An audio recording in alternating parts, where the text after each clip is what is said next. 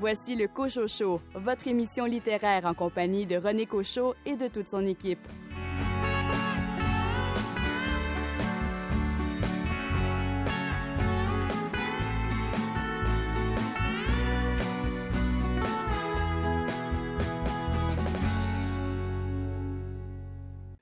Il existe un pays où les êtres s'achèvent à main nue. Leurs souvenirs teintent comme les grelots des loups de grande neige qui détalent vers l'agonie, mais si tu trouves la force d'habiter cet hiver de bois franc, si tes pas par à tes pas laisse l'espace s'étirer, le bon temps traverser les murs, s'asseoir à ta table. Vous venez d'entendre L'hiver, un extrait d'un recueil de poésie de Patrick Roy publié aux éditions Le Cartanier Pompéi qui vient d'arriver en librairie. Ici René Cochot. Bienvenue à votre rendez-vous littéraire. Au programme cette semaine, un nouveau chroniqueur se joint à l'équipe. L'auteur est chargé de cours à l'Université de Sherbrooke, Nicolas Giguère. Nicolas va nous présenter le contenu du magazine Lettres québécoises qui s'intéresse cet automne à la littérature queer.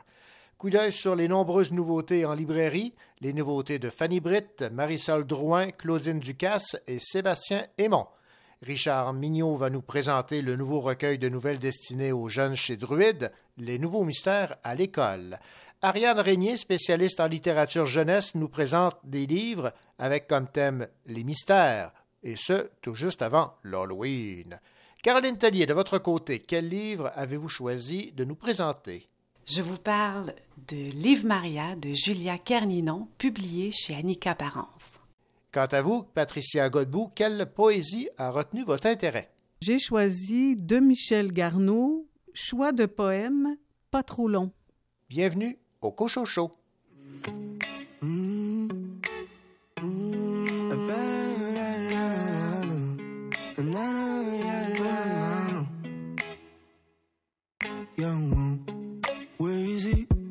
On le cherche partout dans la ville, le pauvre la cervelle en travaux. Wazy. Tu peux pas laisser l'oiseau dans son nid. Je me suis perdu dans le ciel, je me suis perdu dans le ciel. Je pensais pour ne plus jamais redescendre. Je sais si la vie est belle, je sais si la vie est belle. On me cherche dans le S, on me cherche dans le wesh. Sorry si j'étais pas rejoignable, j'étais parti dans le ciel. Mon gars, tu peux me reach là où le 3 G. Trouve la mélancolie dans un 3 G. Kamehameha sur tous mes ennemis. Flot coupé katana, c'est pas des ananas, une tranche de vie. J'te garantis, rien n'est garanti. C'est pour ça que je vis ma vie au ralenti. You can roll, but I fly. She get low when I'm high. I'ma do what I want. Did it big till I die? Nobody can stop me, no. On the road comme un trucker. Pensez pas que c'est easy. Fallait work. Yeah. On me cherche partout dans la ville pour les heures d'un travaux. Vas-y, tu peux pas laisser l'oiseau dans son nid. Je suis perdu dans le ciel. Je suis perdu dans le ciel. Je suis non plus. Je si la vue est belle. Je sais la vie est belle.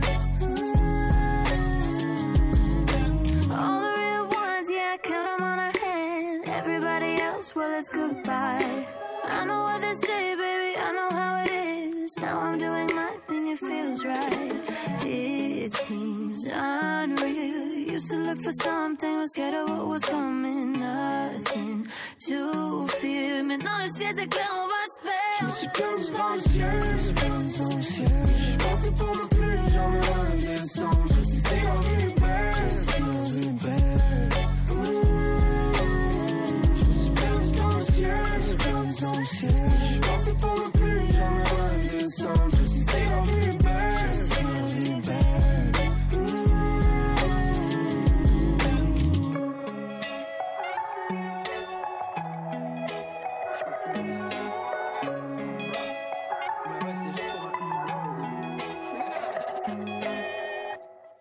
L'argent ne fait pas le bonheur, paraît-il, mais ne donne-t-il pas l'occasion de s'arrêter, de penser à soi, d'en faire les sucres, un roman choral sur la dislocation progressive d'un couple, Fanny Britt creuse sans merci la question de nos privilèges.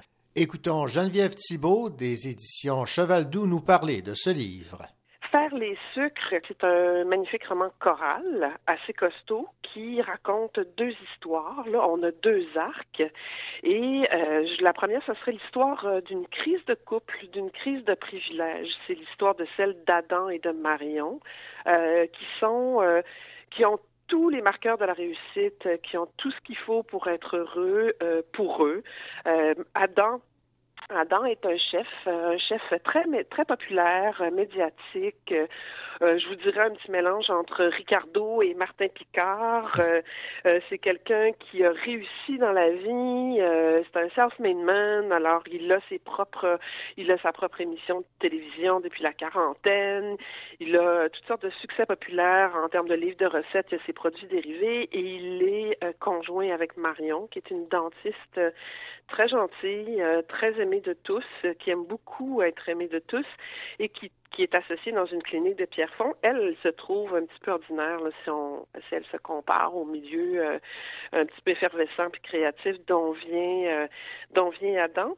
Alors ces deux-là, ces deux-là forment une famille reconstituée autour. Il y a toutes sortes de personnages qui vont graviter autour de Marion et d'Adam, dont deux enfants, Adèle et Félix, qui sont les enfants d'Adam. Et euh, bon, alors tout va bien pour eux. Euh, c'est vraiment des années d'ascension de la jeune quarantaine jusqu'à ce qu'il leur arrive un accident. Ils passent leurs vacances de l'été 2017 au Massachusetts dans l'île de Martha Vineyard. Et là, euh, et là, Adam va heurter en surf une jeune américaine qui s'appelle Celia. Et bizarrement, euh, ben, on verra que c'est peut-être pas si étonnant que ça. Il va s'en tirer presque indemne. Elle, elle va être quand même assez euh, sérieusement blessée. Elle va être hospitalisée. C'est lui qui va euh, ne pas s'en remettre. Alors, en, en revenant à Montréal, on voit là petit à petit, on comprend en lisant le livre que c'est elle qui a été gravement blessée, mais que lui va subir un choc post-traumatique, un peu comme si une certaine euh, passé ou euh, ses antécédents rouvraient une blessure à la suite de ce petit choc chez lui. Et à partir de là, bon ben ça va être un petit peu la débâcle pour ces deux-là. Euh, et c'est là qu'on va voir là euh, dans le cours d'un an comment euh, le désir de revanche sur nos familles, sur notre classe sociale, la pression qui s'exerce sur nos que nos proches exercent sur nos désirs, sur ceux qui réussissent, comment tout ça va imploser de l'intérieur et que petit à petit ils vont s'éloigner l'un de l'autre jusqu'à cette fin ouverte dont je ne vous parle pas. Euh, alors c'est super intéressant parce qu'on voit finalement, euh, c'est un peu il y a énormément de personnages qui gravitent autour de ces, ces deux-là. On connaît Fanny qui est une spécialiste des conflits dramatiques, la tension dramatique et aussi des, des personnages, leur voix. Alors, c'est raconté avec un talent puis toutes sortes de nuances incroyables. On est, on est dans leur tête la plupart du temps. Euh, ce que j'oublie de dire, c'est qu'Adam va s'acheter une érablière aussi. Il va, va tomber en amour avec la famille de sucriers euh, qui, euh, qui avait cette érablière et va tenter de devenir, de se rapprocher d'eux. De son côté, Marion, en prenant de la distance un petit peu avec Adam, va tenter de se rapprocher d'une autre communauté qui est celle de sa chorale à. Et puis parallèlement à ça, bien sûr, on a l'histoire de Célia euh, et de sa rencontre avec Adam, mais aussi de ce qui se passe un petit peu avant dans sa vie. Elle, c'est une euh, une jeune afro-américaine qui vient d'une famille monoparentale plutôt pauvre, qui a une petite fabrique de taffy, ces petits bonbons salés qu'on connaît bien là quand on va euh, de l'autre côté de la frontière. Et euh, Célia, elle a compris quelque chose du monde que euh, Adam et Marion n'ont pas encore compris. Elle est d'une génération différente.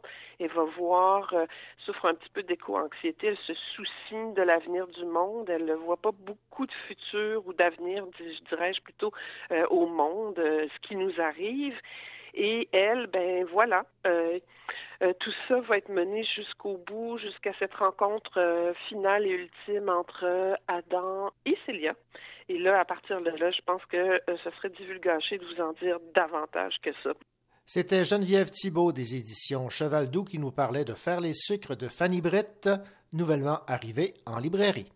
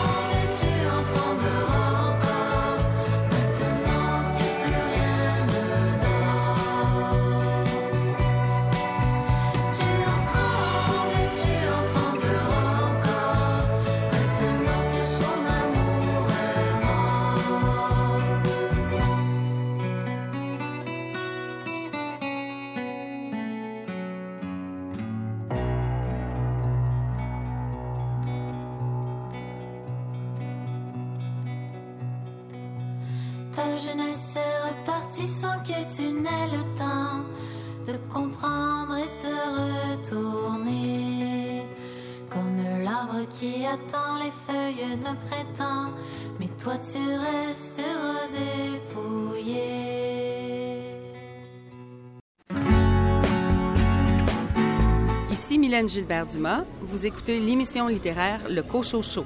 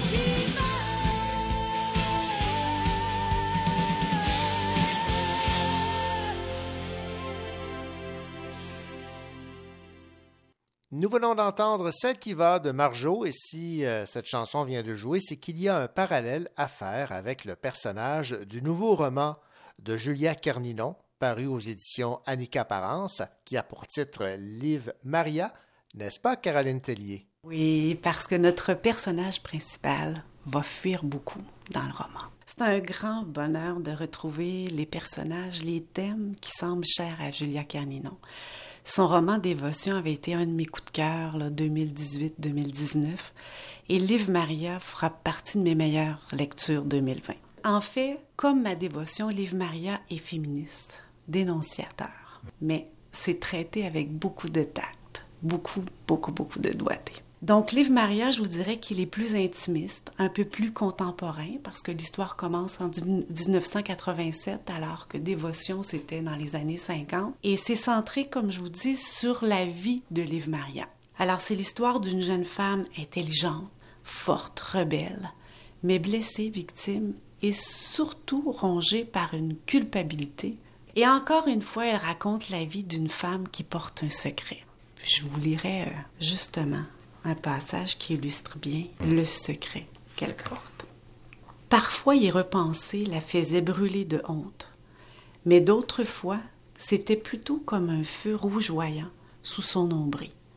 C'était comme une bonne blague qu'elle avait faite au monde, en toute innocence. J'ai fait ça. Et avec ce souvenir-là et tous les autres, elle se construisait quelque chose qui la remettait suffisamment d'aplomb pour traverser une nouvelle journée de cette nouvelle vie. C'est bien dit. Oui. L'histoire, donc? Alors, Liv Maria est née sur une île, dans une famille atypique. Julia, Julia Carninon écrit Son père était lecteur et sa mère était héroïne. Son père aimait les histoires et sa mère était un personnage. Cette jeune femme est aussi entourée de quatre oncles célibataires. Alors, Liv Maria file le parfait bonheur sur cette île, à tel point que lorsqu'un professeur lui demande ce qu'elle veut faire plus tard, elle répond pareil.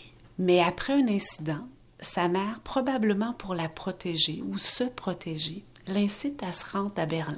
Et malheureusement, elle sera séduite par un professeur d'anglais de plus de 20 ans, son aîné. Et je vais lire maintenant ce qu'elle pense de ce départ. Mais les années passant, sans vouloir ni pouvoir creuser davantage cette idée, elle était tout de même arrivée à accepter cette hypothèse douloureuse. C'était à sa mère qu'il était arrivé quelque chose un jour, quelque chose que la mésaventure de Liv Maria avait ravivé, réveillé violemment, et c'était pour la protéger de cette chose contre laquelle elle-même n'avait pu être protégée autrefois qu'elle avait mis toutes les chances de son côté en l'expédiant sans appel à Berlin. Dans sa vie un jour, Liv Maria saurait cela avec certitude.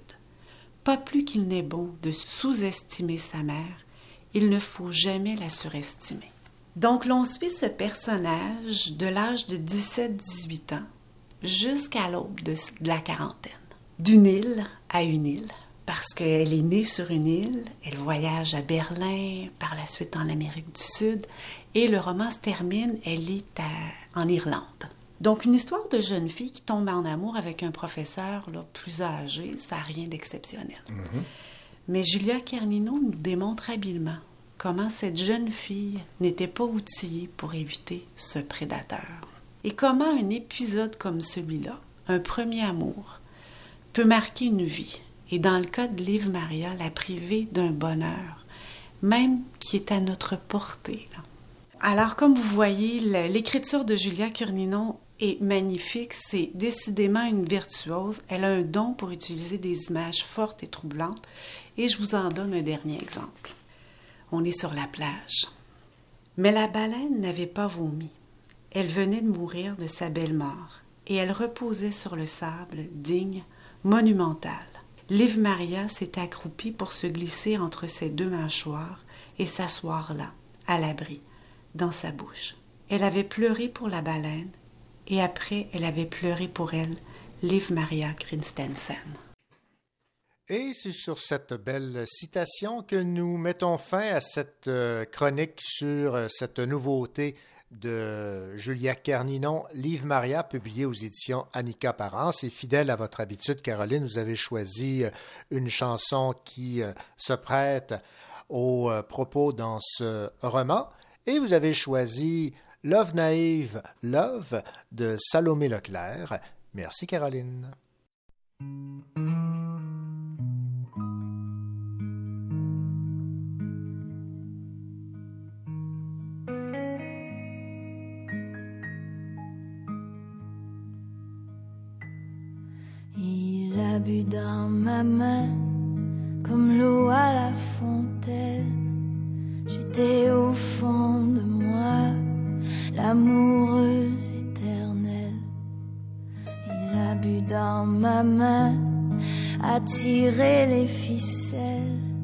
J'étais au fond de lui, marionnette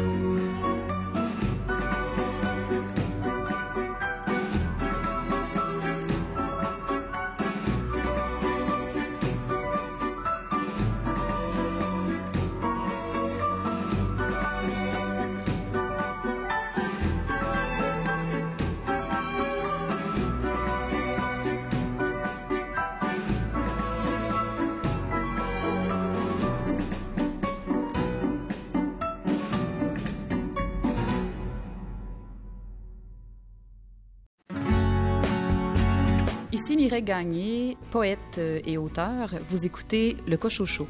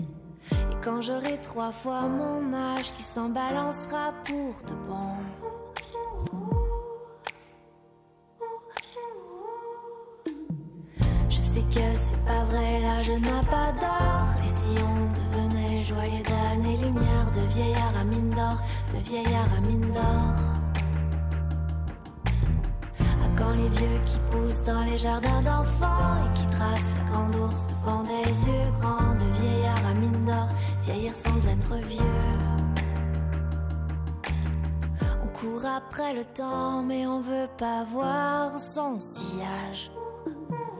Pas dans l'écran et pas dans les visages. Pendant que la jeunesse cherche un sens à l'histoire. L'histoire, elle se berce toute seule dans les couloirs.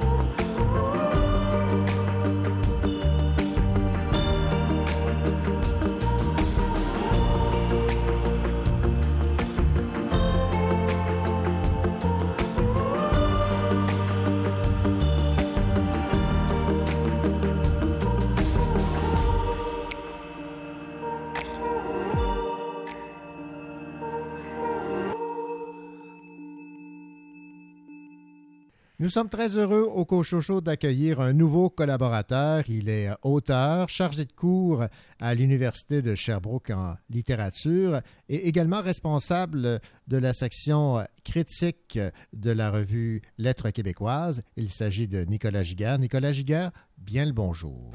Bonjour René, merci pour cette belle tribune, cette invitation aussi. Ben, ça nous fait grandement plaisir parce que c'est l'occasion de faire découvrir aux gens cette magnifique euh, revue Lettres québécoises. Comme je le mentionnais, vous êtes responsable de la, du volet critique là, Oui. des, des œuvres qui sont publiées euh, ici. Mais parlons un peu de cette euh, revue Lettres québécoises. Quelle est son essence même? Oui, Euh, ben, c'est une revue d'abord qui existe depuis plusieurs décennies quand même. Donc c'est une revue qui a une histoire. C'est euh, sa spécificité d'abord, c'est d'être consacrée justement à la littérature québécoise. Euh, littérature québécoise à prendre au sens large, c'est-à-dire ça peut être aussi autant des titres en traduction par exemple, mais des traductions publiées par des maisons d'édition québécoises ou même des auteurs, disons, des autrices originaires du Québec, mais publiées à l'étranger dans des maisons d'édition, disons, européennes, par exemple. Donc, c'est de couvrir cette littérature-là. Donc, oui, l'aspect, le cahier critique est extrêmement important. Donc, c'est de passer en revue euh, les titres récents, donc euh, dans tous les genres, euh, romans, poésie, théâtre, essais, de proposer des regards critiques aussi sur ces parutions. Mais c'est aussi, donc, il y a toute une section qui s'appelle vie littéraire. Donc, c'est de, par exemple, proposer peut-être plus des textes dans cette section-là, des textes de réflexion sur des sujets justement d'actualité liés à la littérature, sur, sur ce qui se fait actuellement. Donc, euh, on peut penser à l'actualité, disons, dans les maisons d'édition, euh, par exemple. Et souvent, dans tous les numéros, il y a un ou deux dossiers quand même. Et là, dans ce cas-ci, par exemple, pour le numéro d'automne, c'est deux dossiers. Donc, euh, l'un sur Kevin Lambert, qui est en couverture d'ailleurs, et l'autre sur le queer. Donc, on essaie aussi quand même d'arriver avec des sujets, des auteurs, des autrices, aussi, on pourrait dire, importants, liés à l'actualité, en tout cas, qui ont une résonance certainement dans l'espace public actuel. Bon, avant de, de parler donc de, de, la plus récente publication, Oui. Écrire queer, Oui. j'ai le goût de vous demander à qui ça s'adresse particulièrement? La revue, on peut penser en effet que ça s'adresse d'abord et avant tout aux gens de la sphère lettrée, aux littéraires, qui est vrai. Donc, ça les touche, ça les rejoint certainement. Donc, euh, ces gens du milieu veulent se tenir au fait, au courant de ce qui se fait dans le milieu littéraire québécois. Mais je pense que euh, Lettre québécoise a une mission aussi plus large quand même, euh, par ces textes qui sont, euh, on pourrait dire, quand même assez vulgarisés, pas trop... technique, je pense aussi que toute personne curieuse de la littérature québécoise qui va être au fait aussi de ce qui se fait dans la province euh, peut très bien euh, s'y immerger et y trouver son compte. Alors, revenons sur la plus récente publication de Oui. Lettres québécoises, Écrire queer, avec en page couverture euh, Kevin Lambert. Pourquoi Kevin Lambert? Parce que c'est l'auteur phare de ce type de littérature?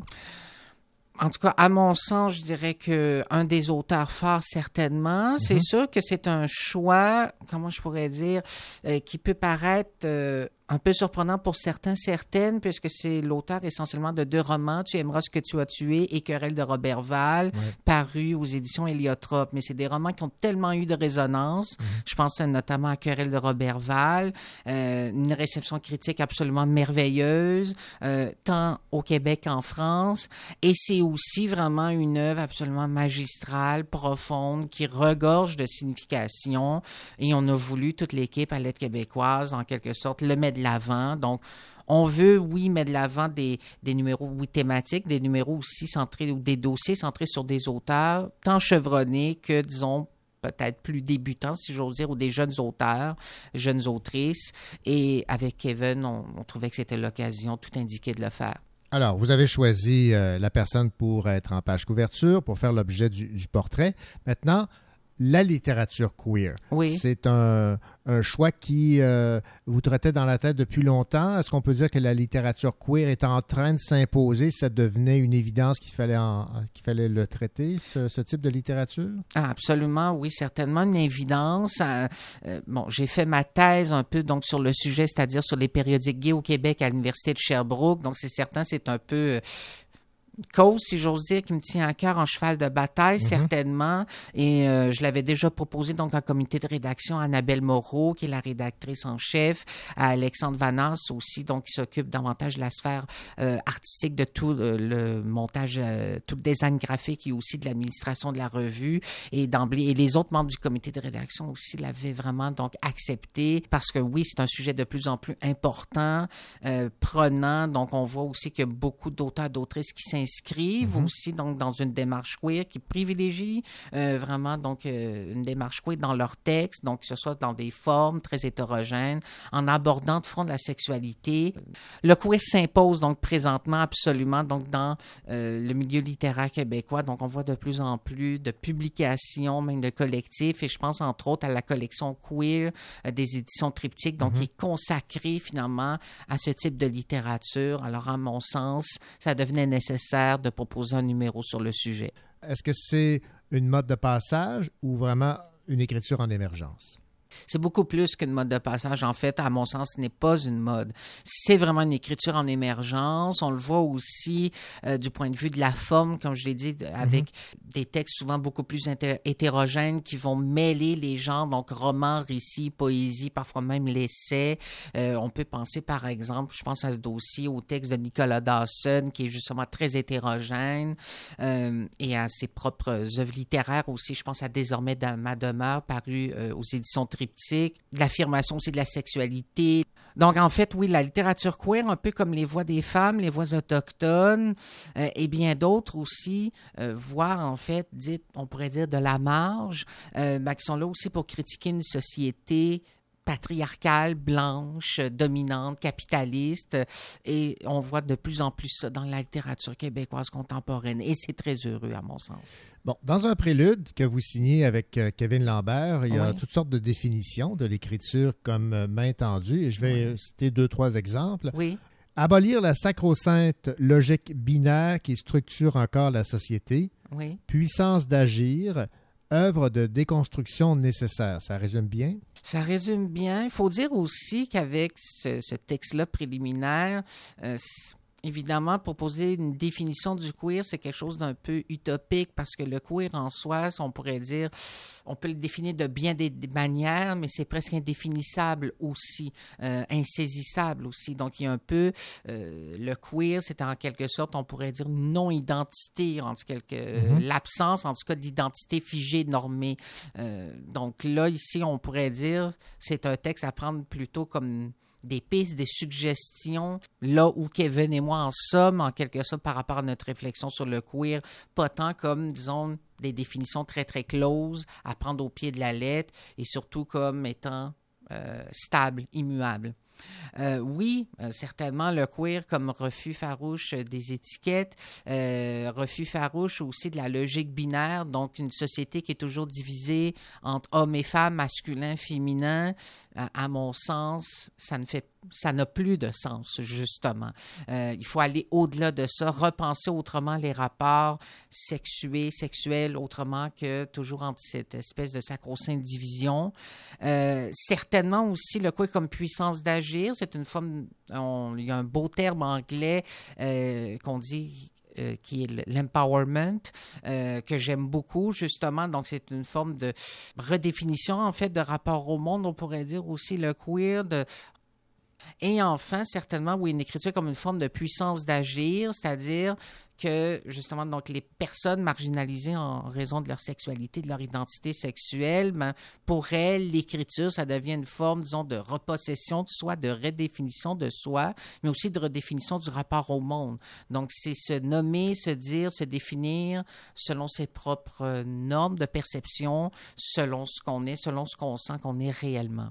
Bon, il y a plusieurs euh, auteurs, plusieurs personnes qui collaborent à ce spécial sur l'écriture queer Oui. euh, dans Lettres québécoises. Et il y a évidemment le, la section où il y a les critiques euh, des plus récentes parutions. Et là, Ouais. on ne parle pas d'une section uniquement axée sur la littérature queer. C'était tout ce qui a été publié au cours des derniers mois. C'est ça. Donc, en fait, il y a, disons, moi, en fait, qui couvre davantage la, littérature LGBTQ+, mais sinon, les autres collaborateurs, collaboratrices, vraiment, donc, euh, se penchent sur, oui, certaines des parutions les plus récentes, et là, ça va dans tous les genres et aussi dans toutes les thématiques, euh, romans, poésie, essais, théâtre, beaux livres également, euh, dans ce cahier critique qui constitue quand même une partie majeure de Mhm. chaque livraison de lettres québécoises. Nicolas Giguère, merci beaucoup pour cette toute première collaboration au euh, Coach Show. Donc, on, on rappelle que vous allez nous euh, présenter, euh, lorsque les revues vont être publiées, leur contenu de lettres québécoises. Cette fois, c'était Écrire queer avec en page couverture Kevin Lambert. Et on peut peut-être rappeler les lettres québécoises, c'est publié combien de fois dans une année? En fait, c'est publié quatre fois par année. Merci beaucoup, Nicolas. Ça fait plaisir. Ici Jean-Guy Forget, vous écoutez l'émission littéraire Le Cocho Show.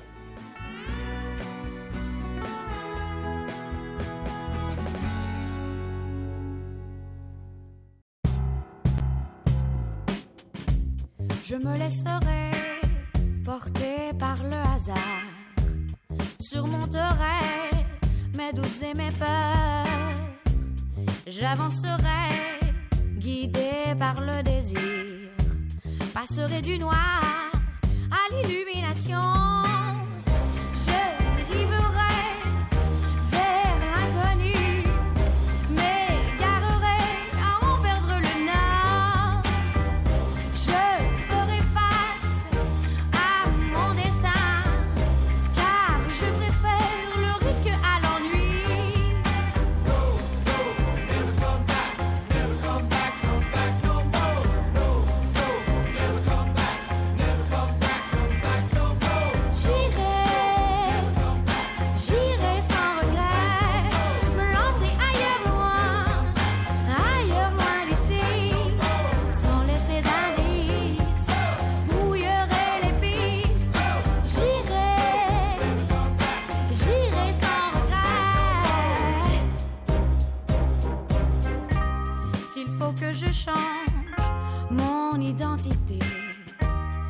Laisse tomber quelques amitiés. S'il faut que j'abandonne mes certitudes, mes habitudes, que je me réinvente.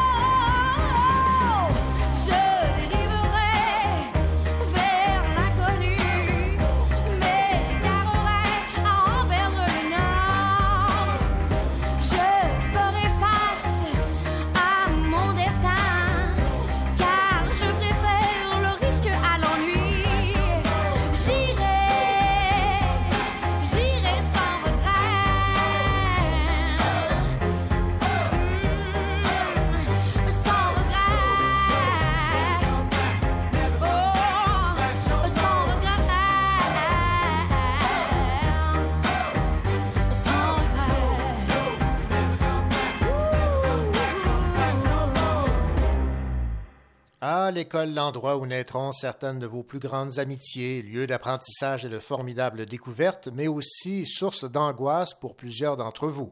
Pensiez-vous vraiment avoir réussi à en percer tous les secrets en lisant Mystère à l'école? Croyez-vous que toutes les énigmes avaient été résolues, qu'il ne restait plus de lieux obscurs à découvrir, de crimes à élucider et de personnes étranges à rencontrer? Détrompez-vous. Avec la participation de 14 auteurs, découvrez 14 nouveaux mystères dans un recueil dirigé par Richard Mignot qui a pour titre Les nouveaux mystères à l'école aux éditions Druide. Écoutons Richard Mignot nous parler de ce nouveau recueil de nouvelles destiné aux jeunes. devant le, le succès assez évident là, de critique et de vente, euh, on m'a demandé d'en faire un deuxième. Et comme je voulais un peu pasticher un peu euh, un grand auteur français, donc euh, qui avait écrit Les Nouveaux Mystères de Paris, je me suis laissé aller à appeler ce deuxième-là euh, Les Nouveaux Mystères à l'école. Alors, c'était une suite attendue. On découvre 14 nouveaux auteurs, rien de moins. Oui, 14 auteurs. Il ben, faut dire qu'il y, a tre- qu'il y a 13 auteurs nouveaux qui n'étaient pas présents dans le premier. Et euh, il, y a, moi qui se prend pour un auteur et dans le premier dans le deuxième où j'écris une nouvelle. Donc, c'est vraiment 13 nouveaux auteurs et le directeur de collection qui se, prend pour un auteur et qui fait une petite euh, présent- présentation d'une nouvelle qu'il a écrite lui-même.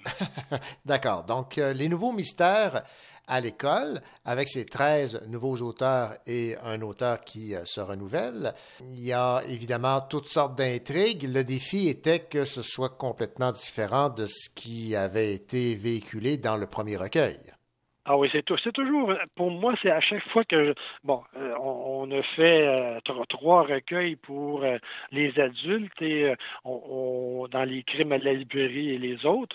Et à chaque fois, c'est c'est un défi de taille que je lance aux auteurs, c'est de dire, bon, il y a déjà quelqu'un qui a fait quelque chose, puis vous, je vous donne encore la même thématique, puis allez-y. Et je me dis toujours, à un moment donné, il va sûrement y avoir quelqu'un qui va me présenter quelque chose qui a déjà été fait. Eh bien non. À chaque fois, les auteurs se renouvellent, les auteurs euh, me surprennent, et c'est, je pense que c'est une des raisons du succès du, du premier recueil, et ça sera sûrement la raison du futur succès du deuxième recueil, c'est que les auteurs nous surprennent, nous divertissent, sans qu'il y ait de répétition. Et évidemment aussi en tenant compte aussi de leur style, de leur façon de faire également qui rentre en ligne de compte. Oui, bien sûr. Alors, on peut rappeler à quel euh, âge s'adressent ces, euh, ces nouvelles? les nouvelles s'adressent à un public jeune de 10 à 13 ans. Donc, on, au départ, notre lectorat touche euh, le troisième cycle du primaire et le début du premier cycle du secondaire. Donc, pour des lecteurs qui, euh, qui sont des lecteurs déjà un peu aguerris, ça s'adresse à tous les styles de lecteurs. Et comme ancien directeur d'école qui, qui trouve ça très important, c'est que ça s'adresse aussi à des lecteurs qui sont récalcitrants, qui euh, ont de la difficulté à, à, lire des romans qui sont trop longs. On leur présente donc là 14 euh, histoires faciles, faciles à lire, mais surtout facile par le fait que ça a 10, 12, 13 pages. Donc, les lecteurs récalcitrants se retrouvent mieux dans ce type de lecture-là. Et c'est souvent une porte d'entrée vers les romans des auteurs qu'ils ont, qu'ils ont lus dans ces nouvelles-là. Et bien sûr, c'est un univers qu'ils connaissent, l'école. Et oui, c'est a des écoles euh, qui sont des théâtres de mystères assez particuliers qui font en sorte que euh, on connaît bien l'école, mais ces 14 écoles-là sont tellement différentes et tellement mystérieuses qu'on on se plaît à s'y, euh, à s'y plonger, à y entrer pour voir ce qui se passe. Et est-ce qu'il y a le monstre du COVID?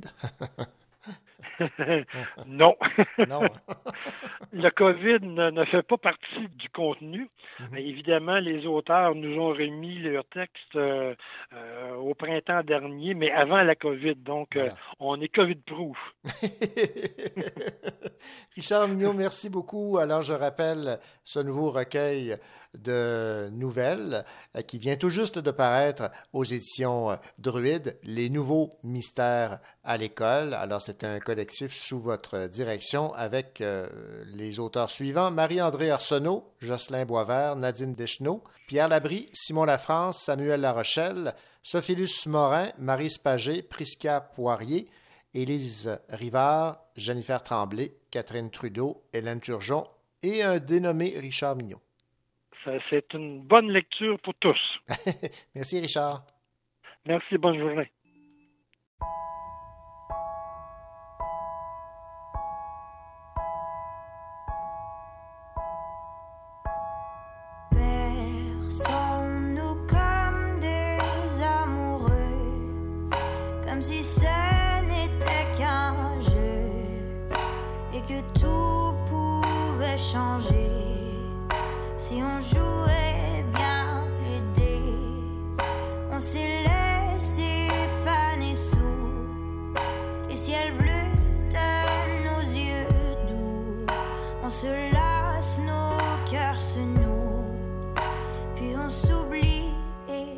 Bye.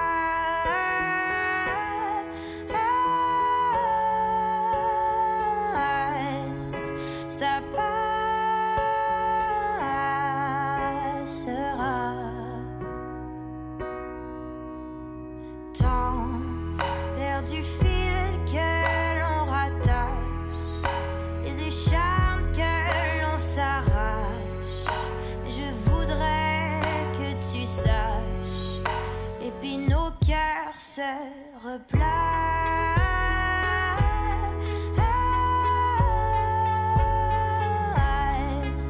se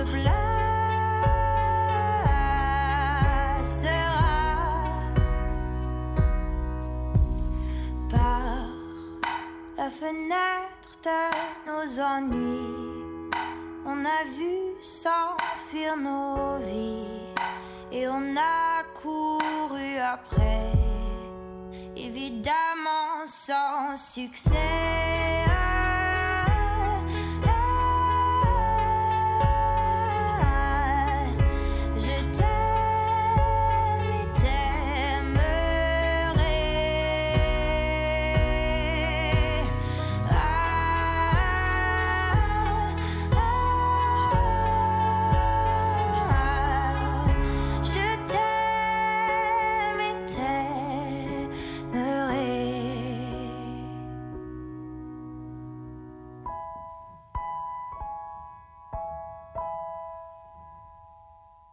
Dans Notre-Dame du Grand Guignol, Sébastien Aymon trouve un point d'équilibre entre le sacré et la perversion, entre le désir d'être regardé et celui d'exister autrement, sans chercher la validation d'autrui. Voilà qui résume ce livre Notre-Dame du Grand Guignol publié aux éditions Hashtag. Écoutons l'éditrice Félicia Miali nous en dire plus. Sébastien, c'est un peu notre auteur euh, chouchou. On l'aime de plusieurs points de vue. Tout d'abord parce que c'était le premier auteur qui a publié parmi les, les, quatre premiers titres qui sont parus chez Hashtag en 2018. Deuxièmement, c'est un poète. Troisièmement, c'est un auteur trans. Et il a publié un volume en 2018 qui s'appelait Mon âme, qui a eu une très bonne réception, qui, euh, qui a eu beaucoup de succès, même de vente, ce qui est assez rare avec la poésie. Et euh, on a été vraiment contente qu'il continue à travailler. Il aurait pu changer de maison d'édition, ça arrive souvent. Euh, tu fais un bon coup chez un éditeur euh, plus petit, et ensuite c'est facile de passer chez un grand éditeur. Sébastien a continué à travailler avec nous. Il nous a présenté un deuxième volume en lecture qui s'appelle Notre-Dame du Grand Guignol, qui continue sa poétique de début en fait avec des textes qui révèlent le quotidien, les aspirations, les doutes des jeunes qui appartiennent à la communauté trans de Québec et qui luttent encore contre les préjugés et le manque d'acceptation. Et ce qui nous a vraiment euh, choqué dans le bon sens, c'est que Sébastien a beaucoup changé, beaucoup évolué, beaucoup grandi les deux dernières années. Il est devenu presque quelqu'un d'autre. Euh, donc, on est absolument excité de, de faire lire euh, Sébastien avec ce, ce, nouveau recueil et parce que oh, on considère qu'il amène quelque chose de vraiment nouveau, essentiel et original dans la poésie québécoise. Il y a une histoire, il y a les poèmes peuvent lire, euh, peuvent être lus euh, de manière individuelle. Euh, les poèmes fonctionnent comme entité, mais en même temps, il y a une chronologie, une biographie, euh, quelque chose qui évolue. Donc, c'est ça se peut lire comme une histoire, euh, comme une biographie presque. C'est une fresque en fait de ce monde, la réalité trans qu'on connaît très peu et que souvent, malheureusement, on est porté à juger euh, de mauvaise façon. Et nous, on est content de faire la place à, à, cette diversité qui est la diversité trans, queer euh, du Québec. C'était Félicia Miali des éditions Hashtag qui nous parlait de ce livre Notre-Dame du Grand Guignol, maintenant disponible en librairie.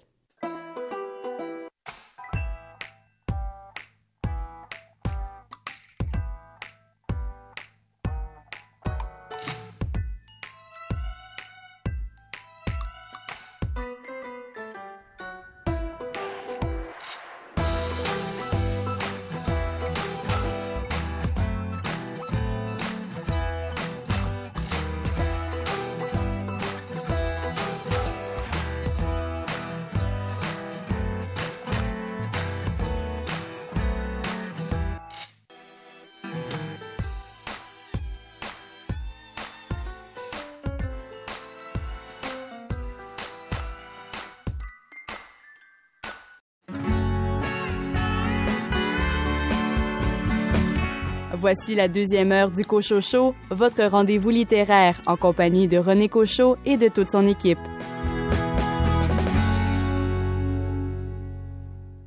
Au cours de cette deuxième heure, Ariane Régnier, spécialiste en littérature jeunesse, nous présente des livres avec comme thématique les mystères tout juste avant l'Halloween. Mylène Bouchard des éditions La Peuplade nous présente la poésie de Marisol Drouin dans le recueil Lola et les filles à vendre.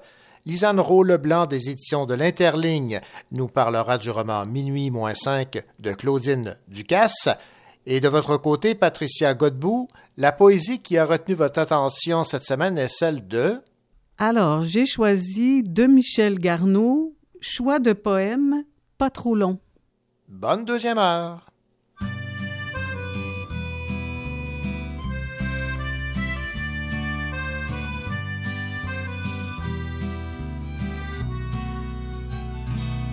Comment ça va, ma petite sœur? Viens que je te serre dans mes bras.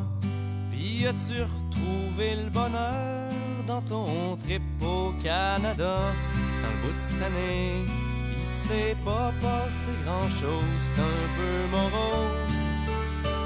J'espère au moins que c'était le fun là-bas. Je suis fier que tu m'aies pas ramené Un beau-frère de l'Alberta, ça m'aurait un peu ébranlé.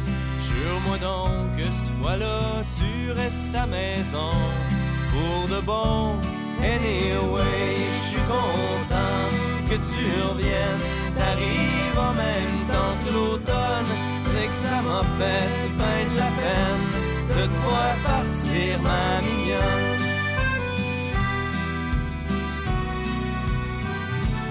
Ici, y a papa qui se remet de sa petite opération.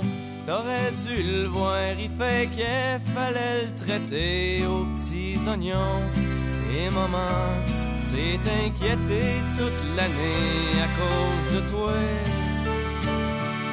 De mon bord, j'ai décidé d'arrêter de végéter. Je rentre à l'université, on verra ce que ça va donner. Et tu me connais, je suis pas motivé plus qu'il faut, c'est pas nouveau. Anyway, je suis content que tu reviennes. T'arrives en même temps que l'automne, c'est que ça m'a fait bien de la peine de voir partir, ma mignonne.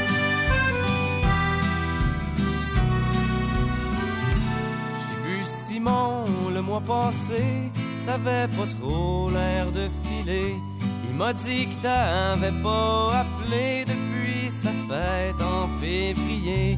Si tu l'aimes plus, faudrait peut-être pas le niaiser, c'est un bon body. Et puis toi, ma petite sœur, es-tu toujours aussi perdue? C'est-tu encore la grande noirceur ou ben si t'as repris le dessus? C'est que la vie est parsemée de petites misères, faut pas t'en faire. Anyway, je suis content que tu reviennes, t'arrives en même temps que l'automne. C'est que ça m'a fait ben de la peine de te voir partir, ma mignonne.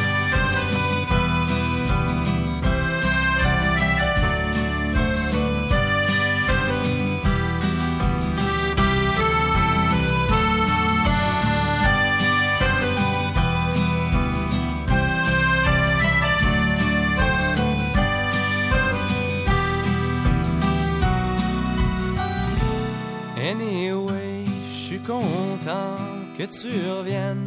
T'arrives en même temps que l'automne.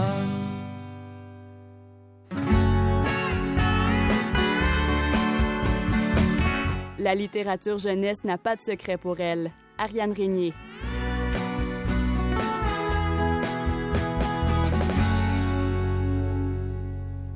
Ariane Régnier, super héroïne des livres, bibliothécaire au Centre de services scolaires du Val-des-Serres.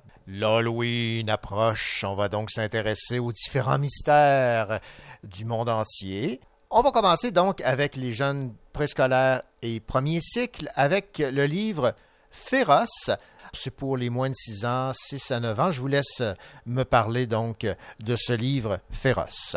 Féroce, c'est une araignée. Au dire de l'araignée, il n'y a pas plus terrifiante, plus monstrueuse, plus venimeuse et plus féroce qu'elle. Comme elle a tendance à crier cela à qui veut bien l'entendre, l'oiseau est piqué au vif puisqu'il se croit lui-même la plus grande terreur de tous les temps. Mais c'est le cas aussi du serpent et du tigre et du crocodile et du rhinocéros. Donc des bêtes de plus en plus grosses, de plus en plus venimeuses, de plus en plus terrifiante, jusqu'à ce que, lorsque vient le tour du rhinocéros, apparaît la petite araignée qui vient faire peur au, au dit rhinocéros. Donc l'araignée se voit confortée dans le fait qu'elle est la plus terrifiante, la plus venimeuse, la plus effrayante, etc. Sauf que l'araignée brise alors le quatrième mur, regarde l'enfant ou les enfants qui sont en face d'elle et fait Mais voyons, mais t'es bien affreux, t'es bien terrible, t'es bien effrayant. Puis finalement, euh, on demande à l'enfant de fermer le livre, ce qui écrase l'araignée et finalement nous dit que c'est les enfants ou le lecteur qui est le plus terrifiant. Donc, un album qui risque de faire rire à tout coup dans les classes, c'est incroyable, les résultats vraiment très chouettes.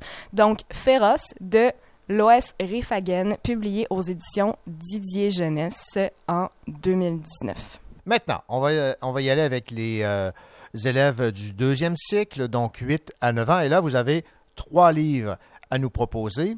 Détective privé, réussiras-tu à résoudre les neuf enquêtes? Les enquêtes de Violette et Mini Holmes. Pour les plus vieux, on tombe dans un livre-jeu, donc Détective privé, réussiras-tu les neuf enquêtes? Livre-jeu au très grand format, donnant l'occasion aux jeunes lecteurs de se glisser dans la peau d'un enquêteur ou d'une enquêtrice afin de résoudre neuf crimes intrigants. Bon, euh, là, je dois t'avouer, avant mon deuxième café, même moi, en tant qu'adulte, j'ai eu de la misère à résoudre une des énigmes pour le plaisir. C'est assez compliqué, c'est sur deux ou trois pages, il y a des indices, faut revenir voir dans le texte, faut regarder dans l'image, il y a des questions qui sont posées. On nous demande même parfois d'encercler certains éléments, donc à pas faire directement dans le livre. Je suggère aux parents et ou aux enseignants enseignantes qui auraient envie d'utiliser ce livre-là d'un point de vue pédagogique de faire des photocopies et de le donner à leurs élèves. Parce qu'on se souvient que selon la loi du droit d'auteur, on a le droit de photocopier jusqu'à 15 du livre sans avoir à euh, s'inquiéter pour les droits d'auteur lorsqu'on a acheté le livre. Donc, neuf enquêtes, certaines plus difficiles les unes que les autres, avec les réponses bien entendu à la fin. C'est très intriguant et c'est extrêmement positif pour travailler le niveau de compréhension des enfants parce que souvent les enfants vont être capables de lire, mais ils vont avoir de la misère d'un point de vue compréhension. Donc, ils ne sont pas nécessairement capables de nous expliquer ce qu'ils viennent de lire et les livres-jeux d'enquête, ça les fait jouer, ça les fait lire, ça les fait comprendre ce qu'ils lisent et c'est vraiment excellent pour travailler ça avec vos élèves. Maintenant, les enquêtes de Violette.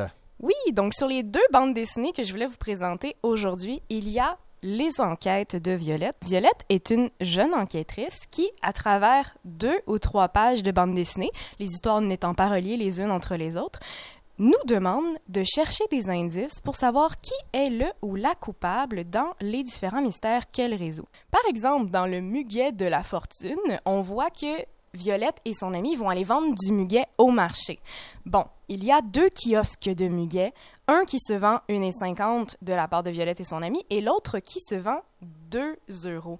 Donc, il y a un monsieur qui va venir les voir et leur dire Je suis un policier, vous n'avez pas le droit de vendre ici. Puis là, à la fin, Violette va nous dire Et toi, as-tu vu le détail qui trahit le baratin de ce monsieur pas très aimable? Et le détail qu'on peut remarquer quelques cases auparavant, c'est que à côté de la première vendeuse de muguet, se trouve la veste du dit monsieur qui se dit policier, mais la veste a les mêmes détails que les pantalons, donc c'est le même costume. Donc le monsieur n'est pas un policier, c'est un menteur qui veut simplement éliminer la compétition.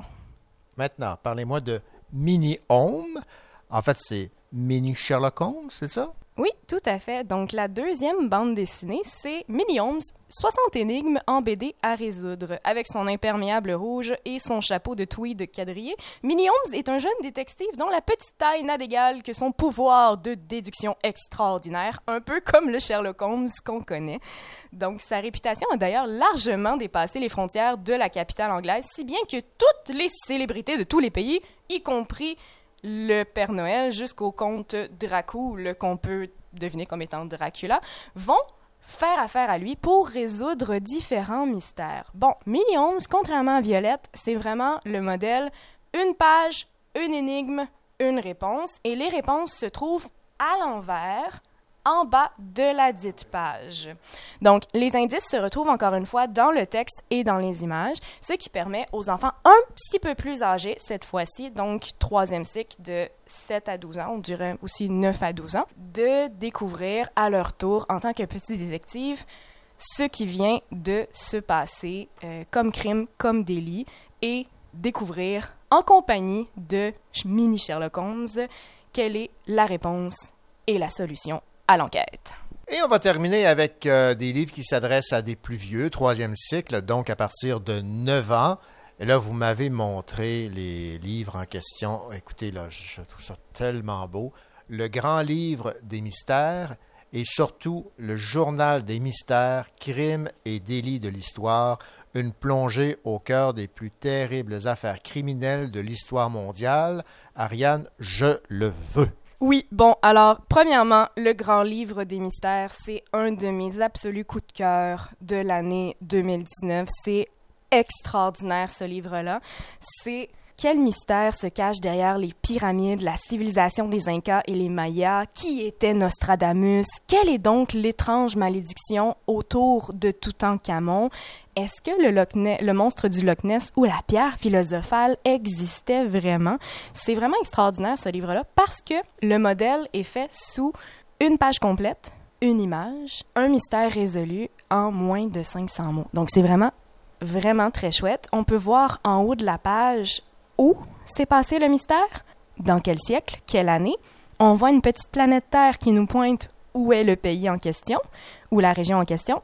Ensuite, on a le nom du mystère, comme par exemple la cathédrale de Chartres, une beauté mystique, et on nous raconte en moins de 500 mots quel est le dit mystère et quelles sont les énigmes à cette époque au sujet de ce mystère-là. Donc c'est vraiment très chouette pour lire au fur et à mesure, pas nécessairement le lire d'un coup, mais dire, par exemple, on va en lire une page ce matin ou une page ce soir, découvrir les mystères au hasard ou en ordre chronologique, un à la suite de l'autre. C'est vraiment très chouette, les illustrations sont sincèrement magnifiques. La, la recherche a été très bien faite et pour les petits et grands curieux, c'est vraiment extraordinaire de lire ça aux enfants. Je vous le recommande chaudement. Maintenant, on va parler le journal des mystères, crimes et délits de l'histoire, une plongée au cœur des plus terribles affaires criminelles de l'histoire mondiale. Oui, alors celui-là est dans la même collection que celui que j'avais présenté au sujet des licornes dans mes premières chroniques euh, l'année passée. Encore une fois, cette collection-là se lit un peu à la manière d'un journal.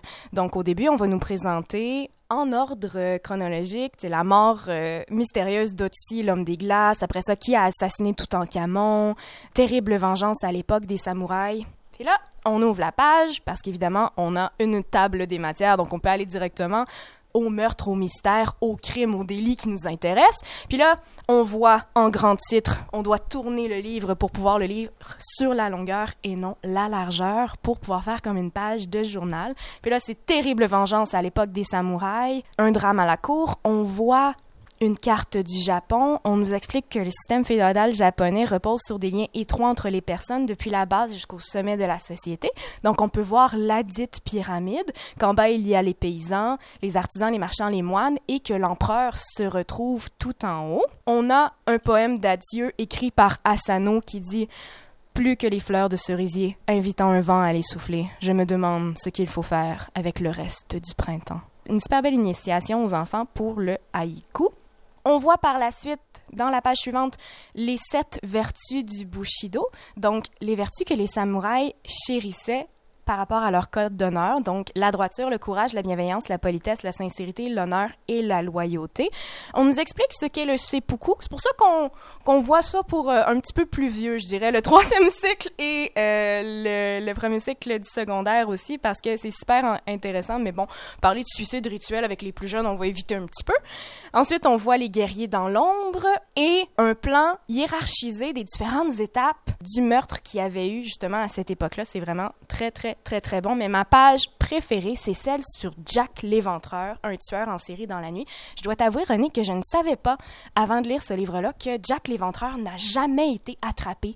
Il y a eu 80 suspects qui ont été emprisonnés, mais aucun n'a été déterminé comme étant le coupable c'est une enquête qui, encore aujourd'hui, fait des passionnés qui essayent, avec la technologie moderne, de découvrir qui était réellement Jack l'Éventreur, parce qu'encore à ce jour, on ne le sait toujours pas. Donc, il y a une carte avec une carte de Whitechapel, qui est le quartier de Londres dans lequel les meurtres ont pris place, puis euh, avec euh, différents numéros pour nous montrer où est-ce qu'ils étaient. Et on nous explique aussi, ce qui est vraiment fascinant, que le médecin légiste qui a fait l'autopsie des euh, différentes euh, victimes, parce que c'était toutes des femmes, a été décrit comme étant le premier profiler de l'histoire. Donc la première personne qui a été capable de déterminer en fonction des différents meurtres, des différentes coupures, etc. sur les corps, à quoi devait ressembler le coupable ou la coupable. Donc il a déterminé à travers euh, les corps que c'était un homme d'âge moyen, qu'il était d'apparence calme et inoffensive, qu'il vivait seul, qu'il était vêtu avec soin, qu'il n'avait probablement pas d'emploi fixe, qu'il n'avait pas de connaissances en anatomie et chirurgie et qu'il était probablement psychologiquement instable, sujet à des crises de rage.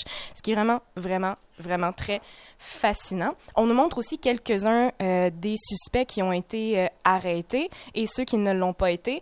Puis, on nous montre aussi quelques chiffres par rapport au meurtre, au meurtre de Whitechapel. J'en ai des frissons, c'est vraiment extraordinaire comme documentaire.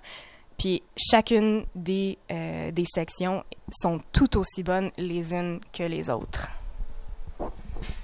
Bon, on dit euh, troisième cycle, mais je pense que ça, s'adresse à moi aussi, parce que je vous ai écouté là, puis j'ai le goût de le parcourir, ce livre. Ariane Régnier, super héroïne des livres au Centre de service scolaire du Val-des-Serres. Merci beaucoup pour ces recommandations de livres à l'approche de l'Halloween sur les mystères.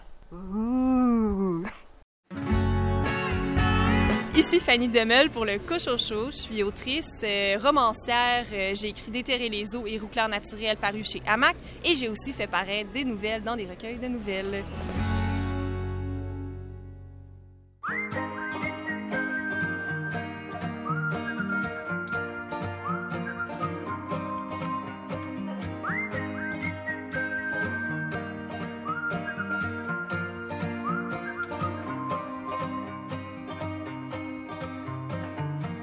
Veux-tu venir avec moi? On s'en va où tu veux. Mais laisse-moi t'arracher de ceux qui s'inventent des dieux. Si je t'emmenais dans le bois, l'endroit où t'es le mieux. Puis après deux bonnes bouffées d'air, tu me diras ce que je peux faire. Parce que là, tu t'enfonces et j'ai pas de réponse. Tu fabules, tu délires et je sais pas quoi dire. Tu trembles, tu m'écris. T'as le teint pâle et gris. Tu changes et je m'ennuie de mon meilleur ami. Moi, je fais quoi, je fais quoi? J'attends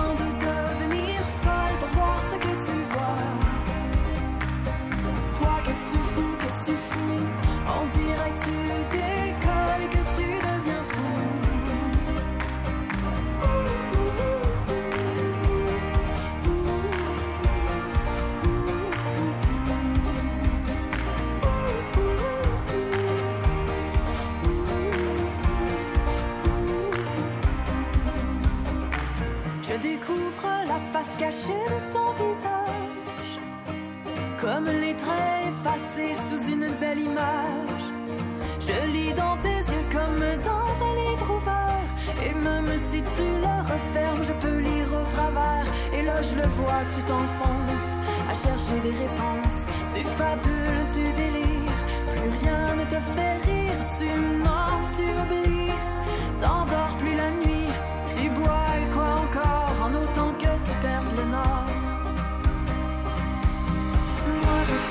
je fais quoi, J'attends de devenir folle pour voir ce que tu vois. Toi qu'est-ce que tu fous, qu'est-ce que tu fous? On dirait que tu décolles et que tu deviens fou.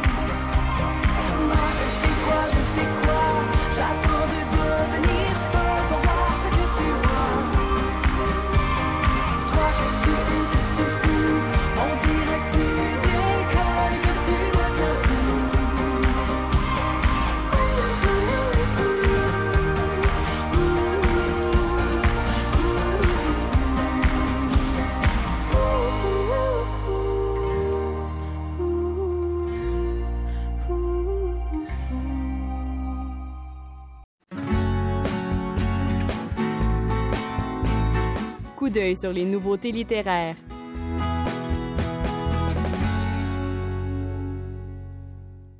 Christin Lucas n'est pas né sous la bonne étoile. On le surnomme Minuit moins 5 parce que sa tête penche vers la gauche en permanence. À un âge où les garçons jouent au baseball, lui doit remplacer son père comme le soutien de famille. Voilà un résumé de cette nouveauté qui a pour titre Minuit moins 5 de Claudine Ducasse aux éditions de l'Interligne. On laisse Lisanne Rowe Leblanc nous en dire plus long sur ce roman. Oui, euh, Claudine Ducasse, euh, qui vient de la Gaspésie, écrit souvent à propos euh, d'un, village qui s'appelle Cap-Maillan, qui est une espèce de... Elle romance son village de Capcha, si on veut. donc, encore une fois, ça va se passer ici à Cap-Maillan, dans Minuit moins 5 au clocher. Minuit, Minuit moins 5, c'est le surnom du personnage principal, Paulin, parce qu'il a le cou un peu croche, il a le cou comme une aiguille d'horloge, donc on le surnomme minuit moins 5, mais euh, en fait, c'est ça, c'est son histoire qui est un petit peu sombre. Euh, ce qui il est le fruit de l'inceste. Sa mère euh, a été abusée par son père. Elle était en Pologne. Elle rencontre un homme et qui l'emmène, lui, au Québec, donc à Cap-Maillan. Ils vont s'établir là, mais cette femme-là est, perd un petit peu la tête et pas bien, évidemment, à cause de, de son passé, de son enfance.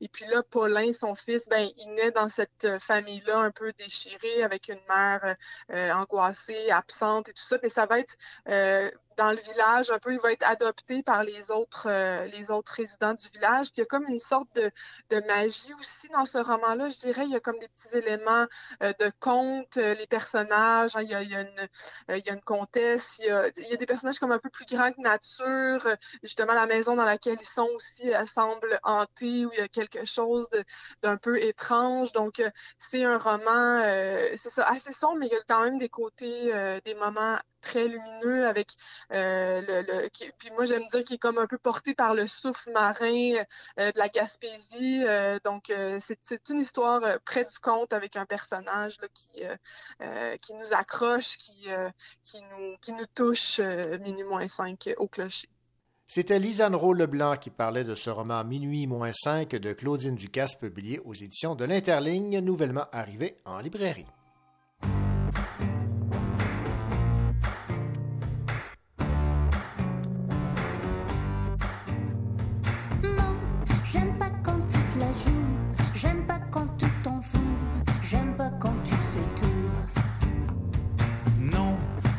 Quand tu te la fermes, j'aime pas quand tu t'enfermes.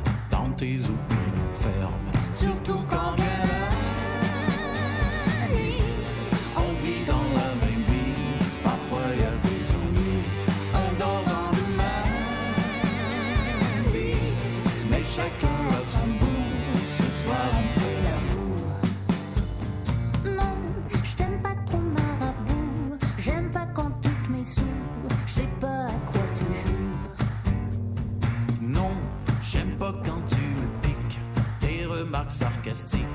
me donne de drôles de tics. Surtout quand vient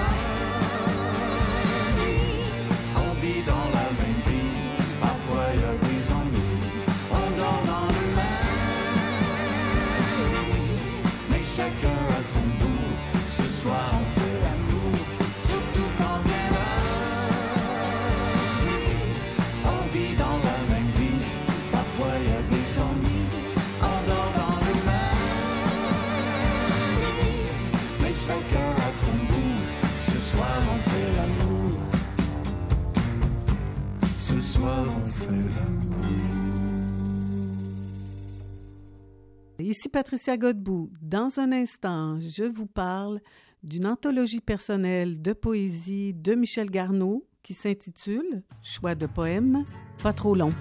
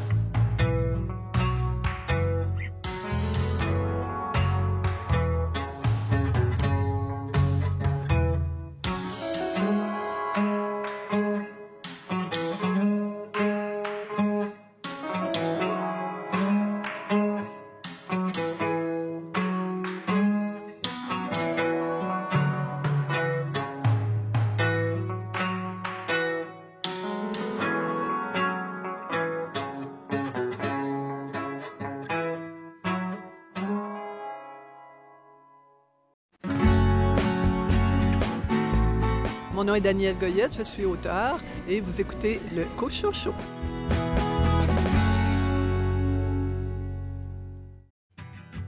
Hier me paraît bien loin, il me semble, pris dans l'impasse qui est la nôtre. Pas une lueur que ta voix qui tremble et la solitude se vaut. Tout ça me semble irréel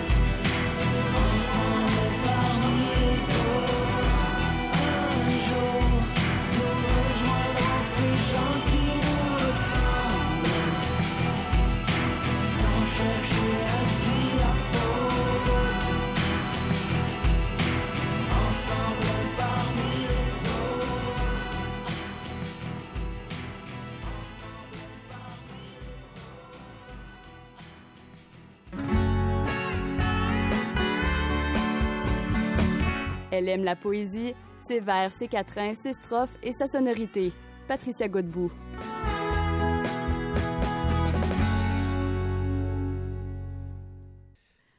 Patricia Godbout, bien le bonjour. Bonjour. Patricia, cette semaine, je pense que vous vous êtes fait plaisir. hein? Oui, on va dire ça. Ben, c'est- c'est permis parce que vous allez nous parler de ce poète qui euh, habite la région de, de l'Estrie, Michel Garneau, qui nous arrive avec une euh, anthologie, mais on va dire une anthologie personnelle. Oui, tout à fait. Alors, euh, Michel Garneau, euh, il est né à Montréal, mais il vit présentement et depuis un bon moment dans les cantons de l'Est, à Magog. On le dit poète, homme de théâtre, animateur radio, traducteur et auteur d'une vaste œuvre poétique, ce qui est bien le cas. Et donc, euh, euh, aux éditions euh, Loi de Cravant, il a décidé de faire un choix personnel dans son œuvre, dans son, sa grande œuvre. Il explique dans un texte de présentation ses critères. Qu'est-ce, comment il a, il a choisi ses textes? Ah, donc, il dit J'ai décidé de choisir des poèmes pas trop longs, de ne pas respecter dans le livre même un ordre chronologique, de ne pas résister à la tentation de retoucher ou corriger ses propres textes. Et ça, c'est aussi très intéressant parce que ça montre que l'œuvre originale, elle peut être aussi multiple en quelque sorte, hein, qu'elle elle peut bouger dans le temps. C'est vrai. Et aussi, il dit, quatrièmement, son, son quatrième critère est qu'il s'est donné la permission d'inclure des inédits. Donc, euh, Garneau, euh, dans l'ensemble, euh, ce qu'on peut dire, c'est que c'est une poésie qui a du souffle.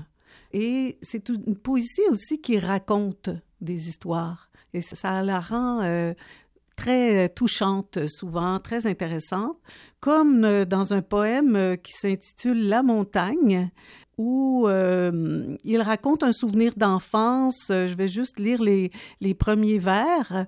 Euh, donc, par exemple, il dit, C'est au pied du Mont-Royal que j'ai vécu mon enfance, au pied, au cou, à la tête, dans les cheveux verts du Mont-Royal, et dans les secrets de ses cimetières, et le plaisir de faire lever ses faisans, et de visiter la petite caverne où je gardais quelques trésors, tels quelques cigarettes légèrement humides, avec leurs allumettes et des bouts de corde, des bâtons qui servaient de bâtons de route et de cannes ou d'épées flambergeantes.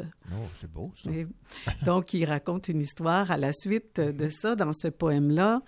Euh, on a aussi d'autres moments dans ce euh, recueil, dans cette anthologie, où on est plus proche du Michel Garneau qui a vieilli, donc du poète euh, qui n'a plus de 10 ans, mais maintenant plus de 80 ans. Donc, il y en a un, entre autres, qui s'appelle Un nouveau courage. Je m'éveillais d'un coup et je me levais d'un bond, me lançais dans la douche et la finissais froide. Je goûtais vite le jour, il était déjà bon. De tout ce qu'il m'apprendrait, j'étais avide. Et tout ce que le corps faisait était bien fait, et tout ce que le corps disait était bien dit. Carburait au plaisir, naviguait au bienfait, me disait sans cesse La vie est belle en maudit. Astor, aïe est le premier mot du jour. Je descends l'escalier prudent, lambin et de côté. Âge d'or cent fois mon cul, c'est âge de l'humour qu'il nous faut pour opiniâtre se piloter en ce pitoyeux, terminable naufrage et l'apprentissage d'un nouveau courage. Oh, wow. Ouais. Je, je comprends que vous aimiez sa, sa plume. Oui, oui, il y a, il y a un élan hein, là-dedans. Oui, oui, tout à fait, ben. Euh, une, euh, euh, il ose, hein, linguistiquement, lexicalement. Garneau, ben, comme le font euh, les poètes, hein, donc il, il se, il, il, euh, se lance dans des, des sortes de, de phrases, euh, des élans poétiques, mais dans lesquels euh, il nous emmène, hein, en fait. On, on est avec lui. Un autre un poème qui est un inédit, qui est très touchant, c'est un poème à son frère Sylvain, qui s'appelle A. Sylvain. Et son frère, euh, qui était aussi un poète, qui était plus vieux que, que Michel, euh, de peut-être une dizaine d'années, il est euh, mort dans les années 50. Il s'est suicidé à l'âge de 23 ans ou quelque Ah. chose comme ça. Et ça a été très marquant pour euh, son, euh, son petit frère. Et euh, donc, le poème commence par Ô Sylvain, que la mort a fait mon petit frère. Parce qu'à un moment donné, il est devenu plus vieux que son frère était, ce qui n'était pas le cas dans la vra- vraie vie, parce que Garneau, Michel Garneau a survécu et son Mhm. frère est demeuré perpétuellement à l'âge de 23 ans. Oui, je comprends. Ouais. Et, et donc, c'est un très, très beau poème où il s'adresse à lui. Puis, à la fin, il reconnaît que cette adresse à son frère mort, à son frère euh, beaucoup trop tôt disparu, qui a peut-être déterminé sa propre carrière de poète. Poète, je n'aurais pas eu à l'être si toi tu avais survécu. Puis à la fin, il se rend compte, il dit qu'au fond, il se parle à lui-même. Et sait bien que cette pseudo-dialogue à travers la mort avec son frère euh, Sylvain, c'est une réflexion qu'il se fait à lui-même. Et il dit donc, et Sylvain, ma grande richesse, ma belle misère, ne va pas croire que déjà gaga je m'avère. Je sais cruellement bien que je parle tout seul et que c'est pour la lectrice primordiale que je suis à construire ce petit mémorial, cette engeance de saule, cette manière de tilleul. Et pour terminer, euh, je parlerai euh, d'un poème euh, qui s'appelle euh, Alfred Desrochers à l'hôtel du Vieux Prince. Alfred Desrochers avait établi à la fin de sa vie ses quartiers à un hôtel qui s'appelle euh, l'hôtel du Vieux Prince. Ça s'invente pas, hein? Euh, sur la rive sud de, Montréal. Et euh, Michel Garneau raconte qu'il est allé lui rendre visite dans les années 60, où alors lui qu'il était jeune poète, jeune animateur de radio, puis est allé faire une entrevue avec Alfred Desrochers. Et bon, que ensuite euh, il dit donc qu'il s'était trouvé en la présence physique à la fois fragile et énorme du vieux poète à sa table où règne la bière et les pages bien aimées d'un dictionnaire. Et à la- après l'entrevue, Garneau, comme il le raconte dans le poème, il va sortir sa guitare pour chanter. euh, il a mis en musique un des poèmes de, de Desrochers, City Hotel. Puis il raconte cette soirée. C'était aussi euh, un très, très beau poème. Donc, euh, en somme, belle anthologie personnelle. On sent le choix de poèmes de Garneau, un choix justement très personnel. Et euh, moi, je me suis trouvée euh, en bonne compagnie euh, en sa présence et donc j'invite euh, les lecteurs à faire de même. On rappelle donc que ce recueil, cette anthologie personnelle a pour titre Choix de poèmes pas trop long et c'est publié aux éditions Loi de Cravant, la poésie de Michel Garneau. Merci beaucoup, Patricia. À bientôt.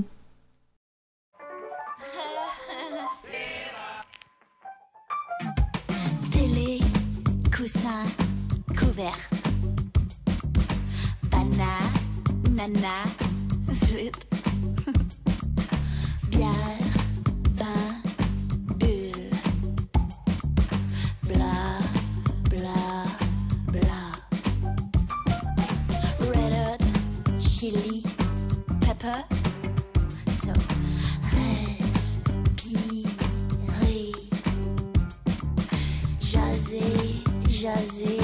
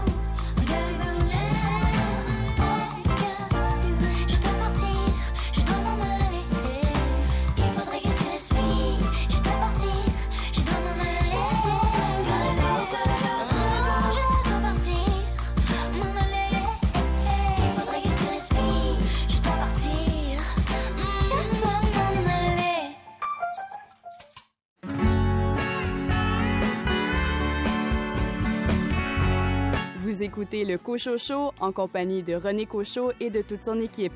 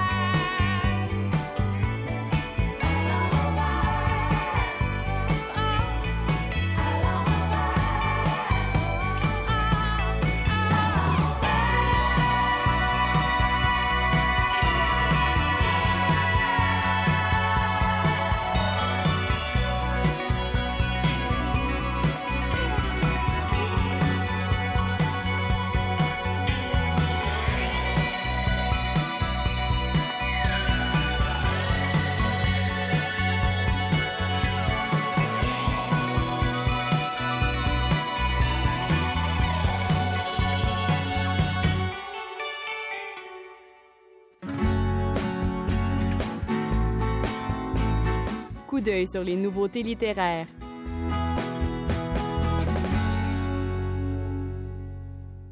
Autre nouveauté arrivée en librairie, Lola et les filles à vendre de Marisol Drouin aux éditions La Peuplade. On dit de l'écriture de Marisol Drouin que c'est une espèce de cheval sauvage qui visite d'autres narrations pour accéder à d'autres désirs et gagner ainsi en liberté. On écoute Mylène Bouchard, directrice littéraire chez La Peuplade, nous parler de ce livre. C'est notre seule proposition poétique de l'automne. Marisol Drouin est une auteure euh, de la maison d'édition depuis euh, quelques années, depuis 2011. Puis, bon, avec euh, Lola et les filles à vendre, Marisol Drouin est arrivée sans, sans qu'on s'y attende vraiment avec cette poésie-là, qui est vraiment, bon, une poésie vraiment très, très franche. Donc, euh, la voix que développe de plus en plus cet auteur-là, donc de vraiment essayer de prendre aucun détour puis aller directement dans les dans certains sujets qui sont peut-être euh, ben, tabous, des sujets compliqués, euh, des sujets euh, difficiles. Donc ici, euh, il est question de, ben, de féminité, d'esprit féminin, de désir de fémi- chez les femmes, là, toujours, de comment comment arriver à euh, exister donc dans un monde euh, où on exploite beaucoup euh, les, les, thèmes du sexe et vraiment question de pornographie, de distorsion de l'amour et tout ça. Donc, euh, mais tout ça est présenté dans, dans une grande grande fureur. Donc, Marisol, sans vraiment euh, vouloir euh, s'approprier le féminisme ou quoi que ce soit, signe un texte féministe très, très euh, authentique, en fait. Moi, c'est ce que j'aime de ce livre-là en particulier. C'était Mylène Bouchard, directrice littéraire chez La Peuplade, qui parlait de Lola et les filles à vendre de Marisol Drouin, tout fraîchement arrivé en librairie.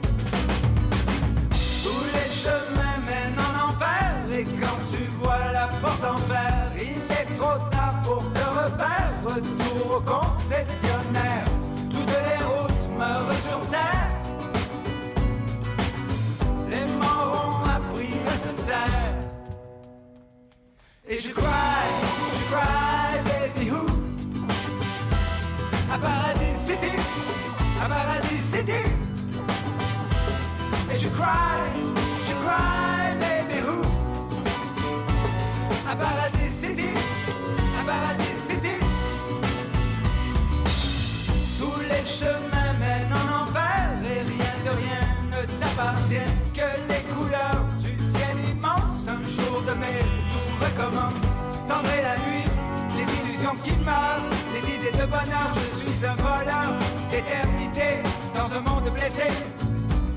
Et je cry, je cry, baby who? À Paradis City, à Paradis City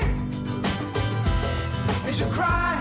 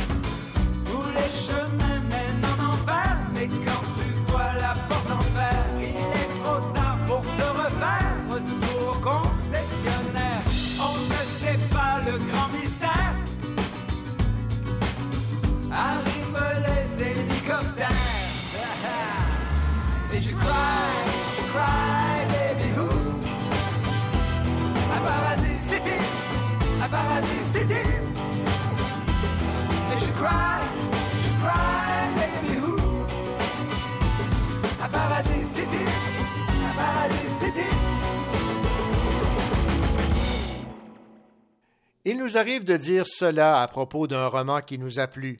Déjà terminé? Eh bien, c'est déjà terminé pour cet autre rendez-vous littéraire.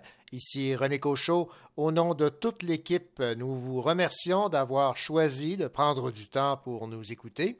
Nous espérons évidemment que le contenu de cette émission vous a plu. On vous rappelle que vous pouvez réécouter cette émission disponible en balado. On vous convie la semaine prochaine où vous aurez l'occasion, entre autres, d'entendre les entrevues que m'ont accordées Larry Tremblay et Pierre Lecrenier à propos de cette magnifique bande dessinée Le garçon au visage disparu, qui est inspirée d'une pièce de théâtre de Larry Tremblay publiée aux éditions La Bagnole. Tout ça et bien sûr bien d'autres sujets reliés à la littérature. Merci, à la semaine prochaine. Au revoir.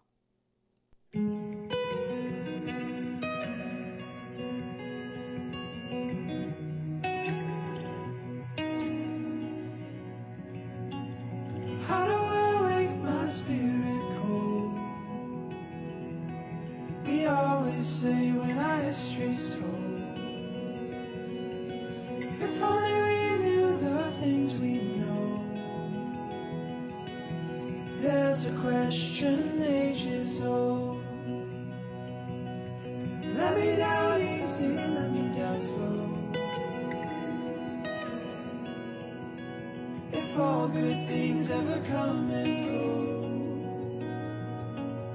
That he back down in a place I know. Hold the nail for the hammer stroke. Oh